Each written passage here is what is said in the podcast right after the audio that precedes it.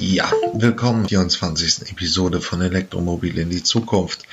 Heute haben wir ein Action-Packed äh, ähm, für die Sommerpause. Ähm, einerseits wird uns nochmal der Autoprofessor Dudenhöfer erklären, warum das Elektroauto alternativlos ist, wie er das nennt. Und auf der anderen Seite sehen wir etwas, was meine Fuhrparkkunden auch schon kennen. Ich habe ja den Online-Kurs Elektroautos in den, äh, im ambulanten Pflegedienst gemacht. Wir sehen hier ein Praxisbeispiel einer Sozialstation, die für ihre ähm, im ambulanten Pflegedienst Elektroautos ansetzt. Wie waren die Anfangsschwierigkeiten? Was hat geklappt? Das berichte ich und dann haben wir verschiedenes wieder Bundespotpourri. Tesla verliert Produktionsfachmann, Lucid Motors gewinnt es, also wieder ein neues Startup im Elektroautobereich. Äh, Batteriefertigung geht nach Thüringen, BMW verliert seinen Chef, Porsche kümmert sich um längere Batterielebensdauern. Ähm, Unity kommt mit, kann man jetzt einen elektrischen Kleinwagen buchen. Der elektrische Mini ist vorbestellbar und äh, äh, Fiat bringt einen elektrischen Transporter. Und sonst gibt's noch allerlei so Wissenswertes aus der Autoindustrie. Ja, äh, jetzt merkt man schon wieder, dass noch ein zweites äh, Startup im Automobilbau spannender werde. Lucid.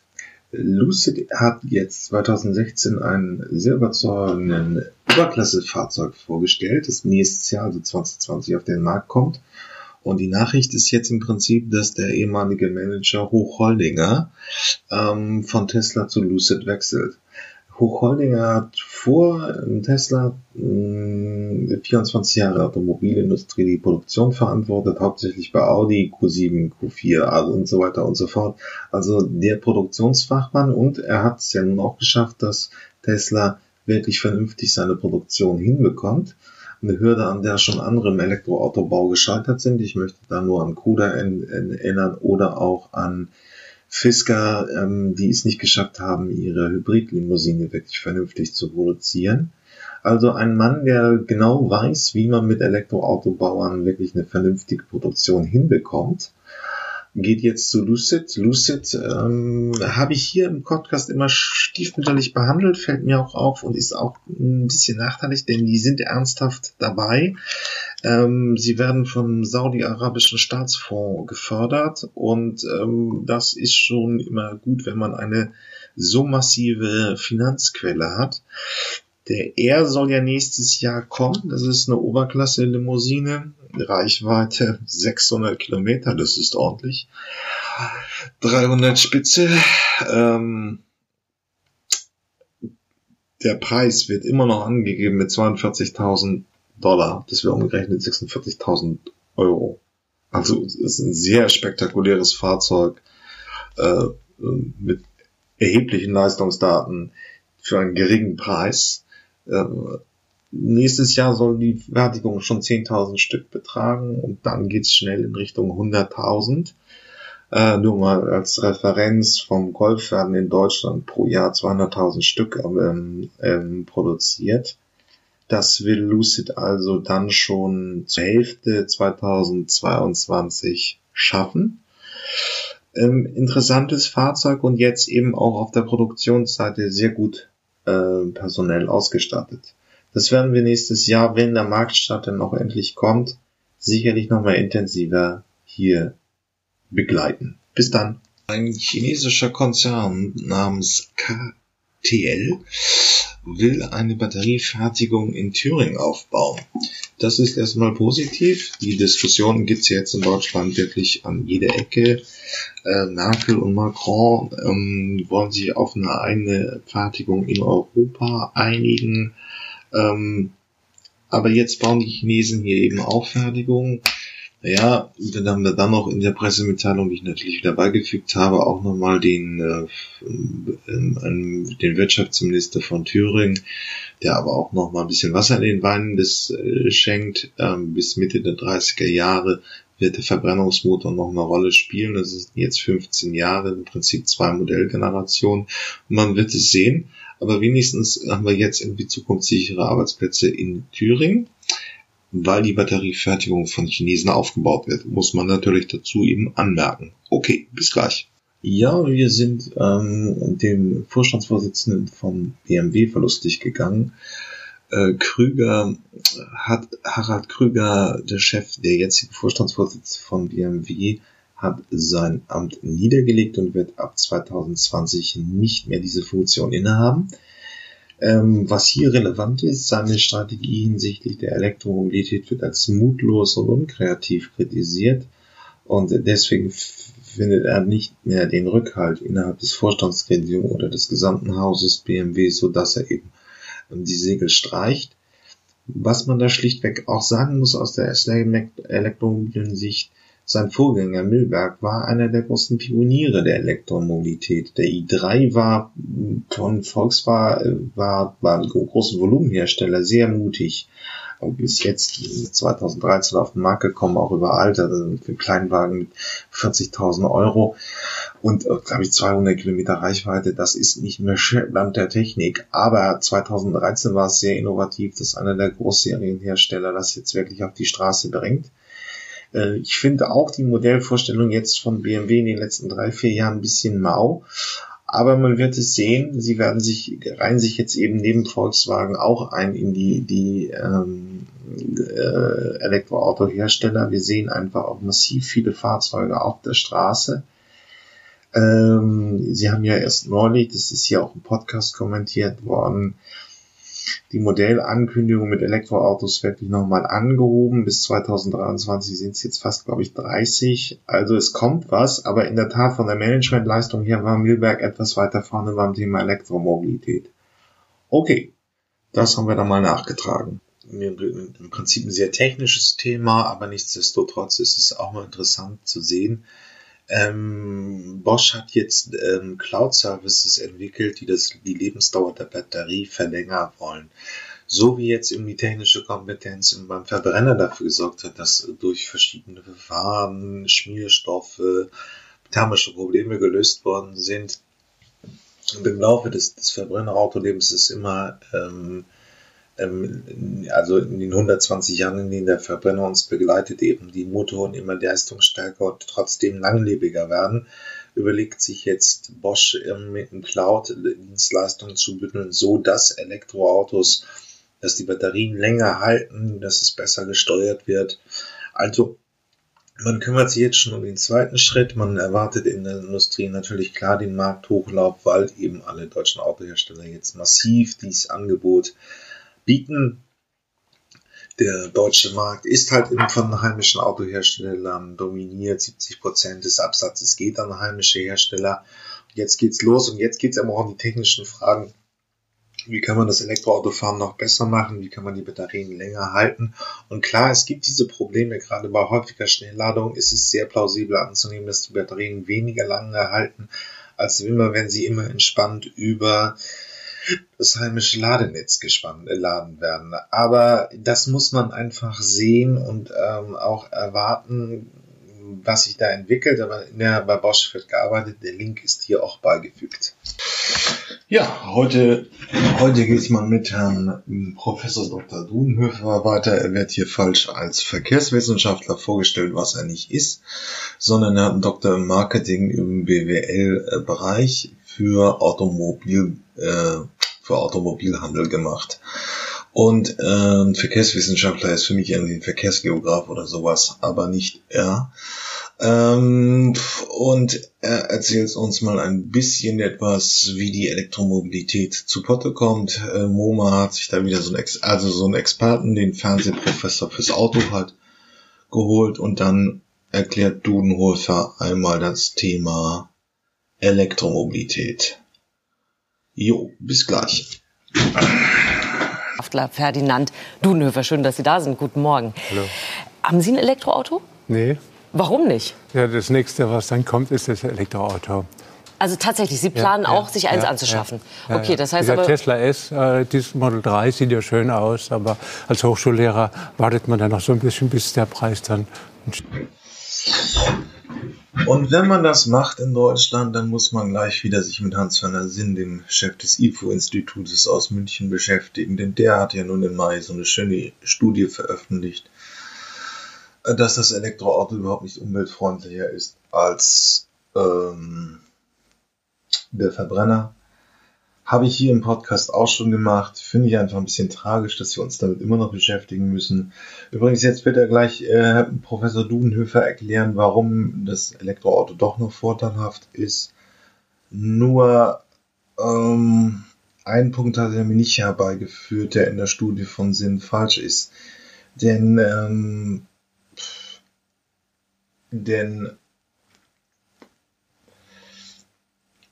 die Batterien haben natürlich auch eine sehr viel größere Lebensdauer als in der Studie angelegt sind. Sinn hat 150.000 Kilometer Garantiereichweite ähm, festgelegt, wohin es aber durchaus realistisch ist, dass eine Elektrobatterie eine Million, hat mir der TÜV hier erzählt bei den Zukunftsmobilisten meiner anderen Podcast-Reihe, ich habe schon von einem Taxi gehört, das 5, Millionen Kilometer mit einer Batterie gefahren ist. Äh, Lars Thomsen erzählt, dass die Fahrzeuge in Berlin irgendwie, äh, in, Quatsch, in, in China, da werden schon die Karosserien gewechselt, aber die Batterien sind immer noch gut. Also schlichtweg ist die Garantieleistung der Hersteller für Batterien nicht unbedingt leben, äh, nicht unbedingt aussagefähig, wie lange die Batterien am Ende halten werden. Deswegen ist die CO2-Bilanz auch, äh, die die Sinn da anlegt in dieser Studie, nicht unbedingt realistisch und auch nicht sinnvoll. Fällt dann wieder schlecht fürs Elektroauto aus. Okay, bis gleich. Stückchen runtergeht. Ist ja eines der Themen bei der Elektromobilität, ja. genau, dass es doch immer ein bisschen teuer ist. Aber es wird natürlich viel über das Umweltthema diskutiert. Mhm. Es gibt äh, die aktuelle Studie, unter anderem eben auch vom renommierten Ökonomen Hans-Werner Sinn. Die hat für sehr viel Wirbel gesorgt in der vergangenen Woche, weil mhm. im Grunde herauskam, dass Elektroautos nicht besser sind als ein Dieselfahrzeug zum Beispiel. Na gut, ist ja abenteuerlich, was der Hans-Werner Sinn da geschrieben hat. Also das würde man so wirklich nicht darstellen. Da sind viele Fehler drin. Das heißt, wo hakt diese Studie für Auch in verschiedenen Sachen. Das fängt an äh, dadurch, äh, dass er zum Beispiel bei den Verbrennermotoren beim Diesel diesen sogenannten NEFZ-Zyklus genommen hat. Äh, was Jeder weiß, mhm. das ist der Prüfzyklus, mit dem Fahrzeuge zertifiziert werden für den Verbrauch. Und jeder weiß, dass der jenseits von Gut und Böse ist. Die Fahrzeuge im Alltag brauchen 20, 30 Prozent mehr und Elektroautos entsprechend weniger. Ähm, dann äh, sind Dinge gemacht worden, dass zum Beispiel nicht eingerechnet worden ist, äh, dass äh, ein Elektroauto bei der Wartung viel wartungsfreundlicher ist. Da brauche ich ja kein Öl mehr. Äh, da brauche ich deutlich weniger Bremsbeläge als beim normalen Fahrzeug. Dann ist nicht reingerechnet worden, dass man bei der Produktion von Elektroautos zwar Batterien braucht, die CO2 verursachen, aber beim Verbrennungsmotor, den hat man einfach so als Null ignoriert. Also viele Fehler nach meiner Einschätzung und das haben nicht nur meine Studenten festgestellt, sondern äh, ich glaube, das haben bei VW, aber auch äh, Umweltinstitute gesagt, dass das wirklich abenteuerlich war, was da zusammengerechnet worden ist. Ist für uns Verbraucher auch eine schwierige Situation. Man hört immer ja. wieder von allen Seiten verschiedenste Dinge äh, dazu ja. und soll dann eben eine Entscheidung. Ja, und wenn man einen Grund für Elektromobilität braucht, das wird dann nochmal schön dargestellt, dann ist es eben die Klimapolitik, ob es einem gefällt oder nicht. Äh, es geht immer mehr in die Richtung und das argumentiert er jetzt eben relativ sauber durch. Entscheidung treffen. Unter anderem fragt man sich natürlich, sind wir in Deutschland richtig unterwegs, wenn wir auf Elektromobilität setzen? Es gibt keinen anderen Ausweg. Wir wollen ja diese CO2-Ziele erreichen und äh, im Jahr 2020 äh, müssen die Fahrzeuge deutlich weniger verbrauchen, CO2 weniger verbrauchen. Äh, und deshalb ist die Möglichkeit jetzt für die Autobauer nur noch mit entsprechenden batteriebetriebenen Elektroautos jetzt zu erreichen, weil der Diesel ist ja tot, den hat man sich zerschossen und um, die, um das Jahr 2030 geht dieser Verbrauch noch runter, noch weiter runter. Das sind dann so umgerechnet umgerechnet zweieinhalb Liter, die das Durchschnittsauto verbraucht. Also der wunderschöne Porsche und das Elektroauto zusammen zweieinhalb äh, Liter. Ähm, und da sieht man schon, dass man mindestens 50 Prozent batteriebetriebene Elektroautos braucht. Das ist in Europa so. Sonst wird es sehr teuer für die Autobauer und in China erst recht. Das heißt aber, wir müssen erneuerbare Energien noch schneller vorantreiben. Sind wir da schnell genug? Weil das ist ja auch eine Voraussetzung. Weil wenn wir weiter andere Strommixe benutzen, macht das auch keinen Sinn. Absolut, absolut. Äh, da ist noch viel Nachholbedarf. Äh, da sind zwar von Berlin immer große Pläne gemacht worden, aber da läuft man deutlich hinterher. Jetzt ist es mit den Stromleitungen von äh, der Nordsee nach Bayern. Früher waren es andere Dinge, die man gemacht hat. Also man ist in Deutschland so, dass man manchmal zu schnell versucht umzusteuern, aber die Weichen nicht so richtig dazu stellt. Fukushima hatte die Kanzlerin über Nacht gesagt, wir müssen es anders machen. Aber wie? Das hatte sie sich damals noch nicht. Ja, hm, war im Prinzip nur fünf Minuten, aber er hat eben zwei Punkte relativ sauber aufgearbeitet, warum die Studie von Hans-Werner Sinn Unsinn ist. Ja, eine unsinnige Studie von Hans-Werner Sinn. Und äh, auf der anderen Seite eben nochmal der klimapolitische Handlungsdruck der früher oder später eben dafür sorgen wird, dass wir alle elektrisch.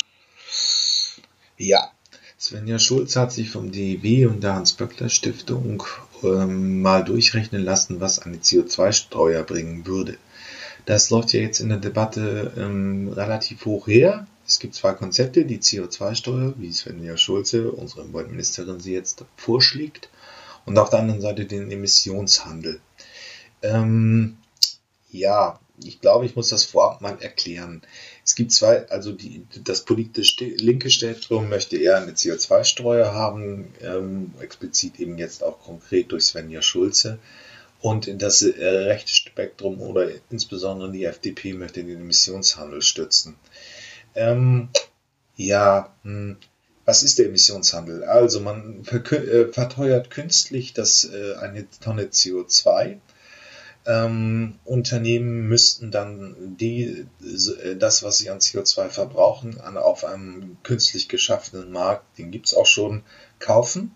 Wir würden dann die Produkte umschlagen und der Kunde könnte frei entscheiden, anhand des Preises, wem er das, äh, wen er kauft. Entweder kauft er mehr CO2 oder eben weniger. Ähm, das ist dann halt die eigene private Konsumentscheidung. Das ist ein bisschen Gedankenfreiheit, dass es um Freiheit geht. Also Sie als Bürger können klar entscheiden, ja, ich möchte ein CO2-intensives Gut haben und bin auch bereit, einen höheren Preis zu zahlen. Jetzt geht es um eine andere Folge, die, ähm, ähm, die Svenja Schulz eben jetzt konkret mit Zahlen untermauert hat, ähm, die CO2-Steuer einzuführen. Das heißt, der Staat legt eine Steuer auf ähm, verschiedene CO2-intensive Güter fest, wie zum Beispiel Heizöl, ähm, und verteuert damit den Produkt, äh, das Produkt. Ähm, Svenja Schulz gibt jedenfalls an, dass diese Steuer nicht in den Staatssäckel äh, fließen soll, sondern wieder als Klimaprämie an die Bürger verteilt werden soll. Förderprämien zum Beispiel. Ähm, wenn man sich das jetzt anguckt, würde ich habe den Link mal beigefügt vom Schwarzwälder Boten. ja, der Regionalpresse, die Regionalpresse gibt es noch. Ähm, das heißt, sie wurde praktisch ähm, jetzt mit dem Anfangsszenario Diesel und Erdgas und Heizöl um 11, äh, 11 Cent pro Liter verteuern. Und dann käme eine Rückzahlung in Form von Kaufprämien, Förderprogrammen und ähnlichen. Also man möchte den Mechanismus eben so einleiten. Man verteuert CO2 und stimuliert den Absatz von Ersatzgütern, wie zum Beispiel Elektroautos. Ähm, das Ganze hat dann der Schwarzwälder Bude mal durchgerechnet. Familien würden ähm, etwas, würden Plus kommen. Wenn Sie auf dem Land leben mit Pendelstrecken, würden Sie eher wieder Minus bekommen. Ähm, wer alleinerziehend lebt, äh, hätte ein kleines Plus. Äh, Studenten, die an sich ähm, die sehr wenig CO2 emittieren, wenn sie kein Auto haben, würden 5% plus haben. Und ähm, bei Unternehmen werden vor allen Dingen die sehr kleinen Einheiten gefördert, Hebammen, äh, Kranken- und Pflegedienste, Handwerker und ähnliches. Ja, es ist natürlich einfach ein sehr bürokratischer Anreizsystem, also sehr viele unterschiedliche Vorteilsstrukturen ergeben sich halt. Das ist bei einer CO2-Steuer immer der Fall oder bei einer Steuer immer der Fall, dass es irgendwelche Überbrückungslösungen gibt und der Staat hat verschiedene Ziele, die er in ein Gesetz gießt. Ähm, aber so viel dazu. Aber im Prinzip, wenn jetzt das sich so umsetzen würde, wäre es wahrscheinlich nochmal eine neue Kaufprämie fürs Elektroauto also im Prinzip geht auch von der Politik auch da wieder der Impuls in Richtung E-Auto. Okay, bis gleich. Ja, ein schöner Bericht, wie ein ambulanter Pflegedienst Elektroautos einführt. Ähm, er zeigt halt auch die Schwierigkeiten, die es noch am Anfang gab, mit dem geringen Fahrzeugangebot, aber auch mit den Umstellungsschwierigkeiten. Wir springen jetzt erstmal am Anfang rein und äh, das, was so praktisch eigentlich alle sagen, das Elektroauto ist eigentlich relativ einfach in der Nutzung und eigentlich sehr angenehm und das sehen wir jetzt gleich. Morgens halb sieben. Krankenschwester Karin Leininger von der Sozialstation Markgröningen macht sich auf den Weg zu ihren Patienten. Seit gut zwei Jahren ist sie dabei mit einem Elektroauto unterwegs. Wir hatten davor ein Automatikauto und wenn man das dann schon gewohnt war, ohne Kupplung, zu fahren, dann ging das eigentlich ganz einfach. Gegenüber den Benzinern ist halt toll, dass sie sehr leise sind, was aber auch gefährlich ist, weil die Leute eine zu gut hören. Wenn man dann in der Innenstadt fährt, muss man einfach langsam machen und aufpassen und warten, bis sie merken, aha, an. Ja, jetzt wird es nochmal ein bisschen spannender. Jetzt kommt es zur Geschichte, wie dieser Geschäftsführer eines ambulanten Pflegedienstes ein Elektroauto eingeführt hat. Ich habe dafür extra einen Online-Kurs beigefügt, der jetzt hier auch in der Linkliste auftauchen wird, ähm, weil es nicht ganz so einfach ist und weil es einfach ein super Fahrprofil ist fürs Elektroauto. Kleine Tagesfahrleistung bis 120.000, bis 120 Kilometer am Tag. Das ist so das Maximum. Es liegt im Durchschnitt meistens bei 50, 60 und dafür eine sehr hohe Wiederholung am, äh, in der Woche, im Monat, im Jahr, ähm, dass man halt äh, wirklich äh, regelmäßig diese Fahrprofile abfährt. Und ähm, deswegen spart man mit dem Elektroauto, das wird er uns gleich auch nochmal so schön vorrechnen, wenn man auch am Anfang eine gewisse Investition hat und ähm, eigentlich schade, dass es nicht schon mehr Elektro, ähm, äh, nicht, äh, dass äh, so wenig ambulante Pflegedienste es machen, denn die Elektroautos sind vom Angebot her auch sehr passig, also die brauchen ohnehin nur Klein- und Kleinstwagen, davon gibt es jetzt schon eine ganz große Auswahl. Ähm, deswegen ist es ein bisschen tragisch, dass das noch nicht so entwickelt ist, aber es ist sicherlich auch eine Branche, ähm, die sich nicht so, die nicht nah am Auto ist, also sich auch nicht wirklich mit den Themen beschäftigt. Aber dafür gibt's ja diesen Podcast. Okay, bis gleich. Umzusteigen hatte Rolf Kufferath bereits 2010. Jedoch war zunächst die Finanzierung schwierig. Schließlich wurde er vom Bund finanziell unterstützt, um die Fahrzeuge zu leasen. Sein Fuhrpark umfasst nun acht Elektroautos. Am Anfang war es 90 Euro pro Fahrzeug pro Monat teurer von den Betriebskosten. Äh, inzwischen hat sich das relativiert, weil wir durch das Nicht-Benzin äh, kaufen müssen. Äh, der Strom ist deutlich billiger also als Treibstoff sozusagen sich da das langsam ausgleicht. Also jetzt im dritten Jahr kann ich sagen, das ist kostenneutral. Geht jetzt gleich nochmal im Artikel der Geschäftsführer vom ambulanten Pflegedienst auf die etwas hohen Kosten ein. Ähm, aber das ist natürlich jetzt auch die Frage, als er vor drei Jahren anfing, waren die Anschaffungskosten von elektrischen Fahrzeugen im Vergleich zum Ver äh, Verbrennern auch noch bedeutend schlechter. Und jetzt werden sie immer besser. Das heißt, man kommt auch früher über die Schwelle, wo sich die Umstellung vom Elektro, äh, vom Verbrennerantrieb zum Elektroauto rechnet. Gut, aber auf der anderen Seite wird es auch wahrscheinlich nicht mehr ewig lange Fördermittel geben stellt sich also die Frage, warum er den Umschwenk macht. Aber er macht es eigentlich ganz, ähm, ganz stellt es ganz gut vor. Und ja, man muss diese Komplexität mitdenken. Äh, man braucht halt Ladeinfrastrukturen, also eine Ladesäule, damit das Auto geladen wird. Ich würde Sie nicht empfehlen, das irgendwie sich auf öffentliches Ladenetz zu verlassen, wenn Sie einen wirklichen Betrieb eines ambulanten Pflegedienstes ähm, aufrechterhalten wollen. Und vor allem dürfen Sie auch nicht vergessen, Sie müssen ja einfach so stabil wie mit einem ähm, Verbrenner zu Ihren Patienten kommen. Die warten auf Sie und brauchen Ihre Hilfe. Das heißt, das Auto muss zuverlässig und stabil laufen. Äh, und da stellt sich die Frage, ob das, deswegen ist es unabdingbar, eine eigene Ladesäule äh, aufzubauen. Aber dann ist es auf jeden Fall eine lukrative Sache. Das, was jetzt im Artikel auch nicht kommt. Ich würde natürlich auch, wenn Sie Geschäftsführer eines ambulanten Pflegedienstes machen, das auf jeden Fall ins Marketing ziehen und auf jeden Fall eine Pressemitteilung schicken. Sie kommen damit noch in die Medien und gerade weil im Prinzip die Pflegepersonalbedarf so knapp ist, schaffen Sie sich dann noch einen schönen Wettbewerbsvorteil, weil sie ein bisschen moderner auftreten als die anderen in der Branche. Okay, bis gleich. Auch wo die Akkus aufgeladen werden können, muss beim Elektroauto bedacht werden. Rolf Kufferath hat hierfür einen Parkplatz gekauft und ihn mit Ladesäulen ausgerüstet. Zudem gibt es an Autobahntankstellen immer mehr Schnellladestationen.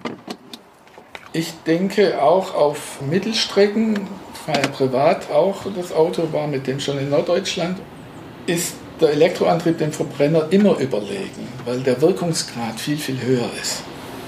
Verbrenner setzt das meiste der Energie in Wärme um, die verpufft. Und der Elektromotor setzt das meiste der Energie in Bewegung um.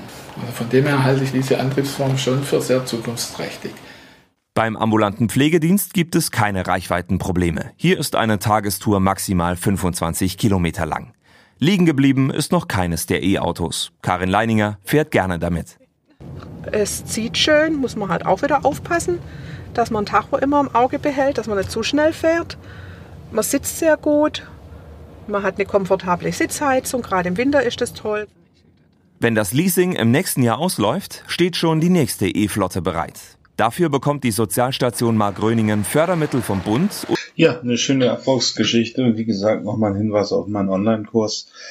Es ist jetzt einfacher als vor drei Jahren. Also als er angefangen hat, war das alles noch ein bisschen schwieriger und jetzt konnte man es auf jeden Fall auch nochmal einfach machen und man kommt auch schneller im Gewinn und man hat auch noch ein besseres Angebot, als man es vor ein paar Jahren hatte, also 2016.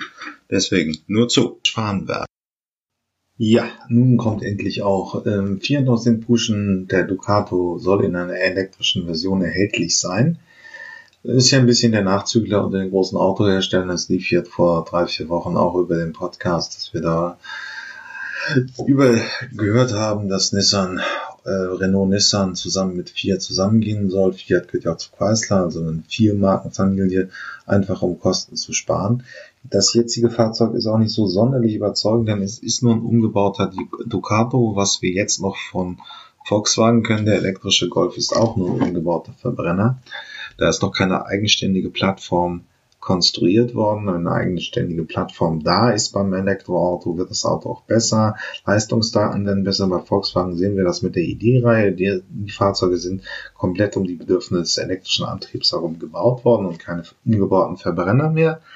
Also sie sind also insofern innovativer. Beim neuen elektrischen Ducato, der dieses Jahr bestellbar wird und nächstes Jahr ähm, auf den Markt kommt, ist es eben noch ein umgebrauter Verbrenner. Zwei Akkureichweiten, die kleinere 220 Kilometer, die größere 360, ist auch nicht weltbewegend. Andererseits reicht es für viele Logistikunternehmen auch durchaus aus.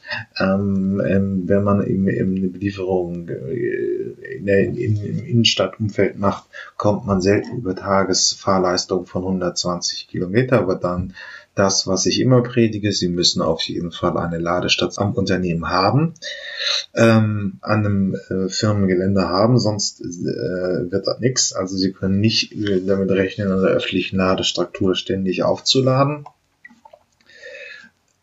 Preise sind hier irgendwie noch nicht wirklich definiert, was auch ein bisschen schwachmatig ist, wenn ich eine Pressevorstellung rausgebe.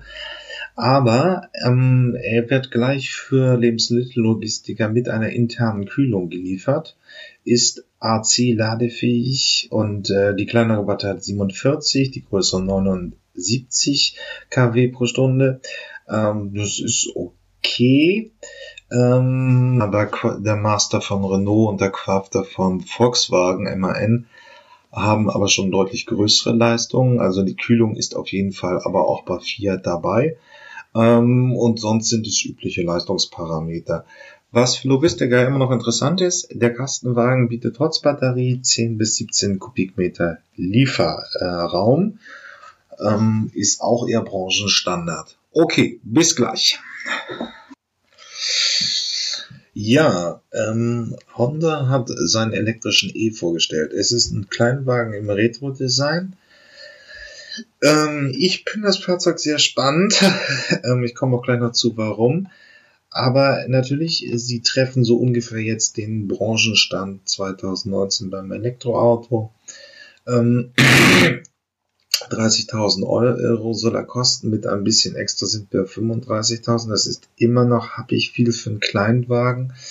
Ähm, äh, allerdings bietet er eben auch ein für einen Kleinwagen stattliches Batteriepaket von 35,5 Kilowatt pro Stunde. Ähm, spektakulär ist das Fahrzeug 50-50 äh, Gewichtsverteilung.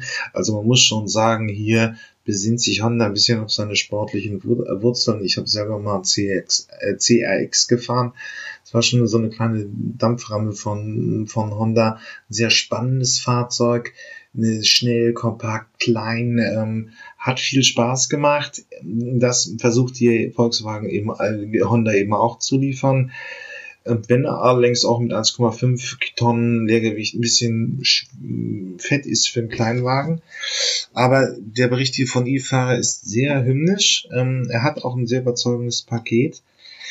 Ähm, Schnellladung ist hier auch möglich. Das heißt, 80, halbe Stunde äh, an der Schnellladesäule und 80 Prozent sind drauf. Es ist im Prinzip ein spannendes Fahrzeug. Der Preis ist immer noch nicht wirklich Volks, ein Volksauto. Aber es geht in Richtung, richtig, äh, Richtung, jetzt ist natürlich wie auf fast alle modernen ähm, Elektroautos sehr dem jetzigen Geschmack angepasst, futuristisch Innendesign, Touchscreen, auch schon bei Kleinwagen. Ähm, man kann alles irgendwie digital einstellen, vom von der Feststellbremse bis zum Fahrprogramm. Ist in dem Sinne ein spannendes Fahrzeug. Ich habe den Link mal beigefügt. Ja, die Unity One kann vorbestellt werden. Was ist Unity One? Ein sehr interessantes elektrisches Kleinstfahrzeug. Ja, der Renault Twizy, den manche, werden manche noch kennen, kommt wieder. Er ist ein absolut ähm, Fahrzeug, was sich an Stadtpendler richtet. Ähm, unter 19.900 Euro soll er kosten und eine Kilowatt ähm, Batterie mit trägt er sich mit rum von 22 Kilowatt pro Stunde. Ähm, also, ja, 200 Kilometer Reichweite sind drin. Das ist bei dem Fahrzeug auch im Stadtverkehr durchaus für allermeisten Menschen ausreichend. Ähm, es ist sicherlich nicht mehr Stand der Technik, ähm, aber es kommt da so ungefähr hin. In 30 Minuten kann er schnell aufgeladen werden und erreicht dann eben seine 200 Kilometer Reichweite. Es ist ein schwedisches Startup, das aber auch schon mit ernsthaften Marktakteuren wie E.ON zum Beispiel zusammenarbeitet. Da wird der Ladestrom in Schweden auch schon für verschenkt. Ich habe das auf elektroauto.vergleich, elektroautovergleich.org schon vor zwei, drei Jahren geschrieben. Also die Startup begleitet mich als Blogger schon länger. Aber nun ist endlich dieses Fahrzeug bestellfähig. Ähm, ja, was haben wir noch? Ähm, für die Innenstadt ist es äh, ähm, begrenzt Lade äh, ist ist äh, auf die Höchstgeschwindigkeit auf 130 Kilometer begrenzt. Ähm, zusammen kommen die aber schon auf eine Leistung von 120 kW. Also es ist ein ordentliches Vorkommen, aber es ist ganz klar auf die ähm, ähm, auf den Innenstadtbereich begrenzt. Das sieht man auch, wenn man das Fahrzeug sieht. Es sieht aus wie der Twizy, nur es ist voll verkleidet. Zwei Fahrer sitzen einander nebeneinander. Es ist also ein Zweisitzer. Erinnert auch sehr stark an den Smart mit aber sehr langgezogenen Glasfront vor den beiden Fahrern. Ähm, der Link ist beigefügt, das kann man sich auch gerne mal bei Google angucken. Unity One ist halt ein schneller kleiner Flitzer für die Stadt. So, innerhalb der Autoindustrie gibt es jetzt wieder einen neuen Zusammenschluss, äh, um die Zukunftsherausforderungen autonomes Fahren und Elektromobilität zu bewältigen. Volkswagen und Ford tun sich zusammen. Ähm, beide wollen elektrische, wahrscheinlich auch zum großen Teil auch schon autonome Transporter entwickeln. Und Ford braucht Hilfe bei elektrischen Kleinwagen, sonst reißen sie die CO2-Vorgaben und müssen Strafzahlungen tätigen. Also es geht irgendwo ein bisschen in Richtung Elektromobilität, aber auch autonomes Fahren. Wir haben ja schon im Mai die großen Zusammenschluss zwischen Daimler und BMW gesehen, die gemeinsam kooperieren, um eben autonomes Fahren und auch Elektromobilität zu bewältigen. Das sehen wir jetzt eben auch bei den beiden großen Blumenherstellern Ford und Volkswagen. Okay, bis dann. Ja, in Deutschland wird noch entwickelt oder sich zusammengeschlossen, um äh, Entwicklungen zu finanzieren, wie wir eben gerade beim Beispiel von Volkswagen und Ford gehört haben. In den USA geht es schon einen Schritt weiter. Waymo hat jetzt die Erlaubnis von der California Public Utilities Commission bekommen, was immer das auch ist, wahrscheinlich die Verkehrsbehörde in Kalifornien, Sie dürfen ähm, Ihre selbstfahrenden Autos fahren lassen und auch ein, ein Geld verlangen. Also gibt es den ersten richtigen Taxidienst mit Roboterfahrzeugen, äh, die fahren können. Es muss allerdings auch in den USA immer noch ein Mensch am äh, ähm, mitfahren, der die letzte Verantwortung hat. Also ein menschlicher Backup-Fahrer zur Sicherheit ist immer noch verpflichtend gegeben. Und ähm, es gibt jetzt auch schon vier Unternehmen, die das in den USA anbieten. Das sind alles diese Startups, die in dem Feld unterwegs sind. Zox, Autox, ähm, Pony, ja, und jetzt eben Google, äh, Google Waymo One. Ähm, 60 Fahrzeuge wollen sie starten und begrenzen sich auch erstmal auf Stadtteile im, äh, um San Francisco herum und Palo Alto.